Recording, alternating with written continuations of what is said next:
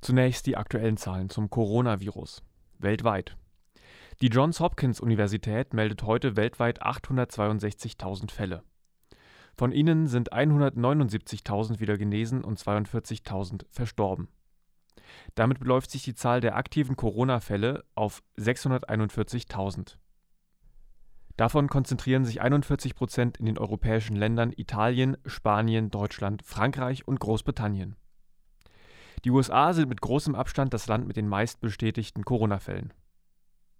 Momentan melden sie 178.500 aktive Fälle. Darauf folgt Italien mit 67.600 Kranken.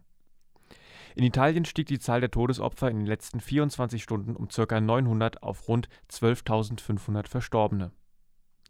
Spanien meldet heute rund 8.500 Tote und ist damit das Land mit den zweitmeisten Todesfällen durch das Coronavirus. In Deutschland bleibt die Zahl der Verstorbenen weiterhin unter der 1000er-Grenze, jedoch verstarben hier innerhalb der letzten 24 Stunden 100 Menschen. Damit steigt die Zahl der Todesopfer auf 775. Derzeit gibt es rund 55 aktive Fälle, über 16.000 Menschen sind wieder genesen. Thüringen. Laut Informationen der Mediengruppe Thüringen liegt die Zahl der bestätigten Fälle im Freistaat bei 867.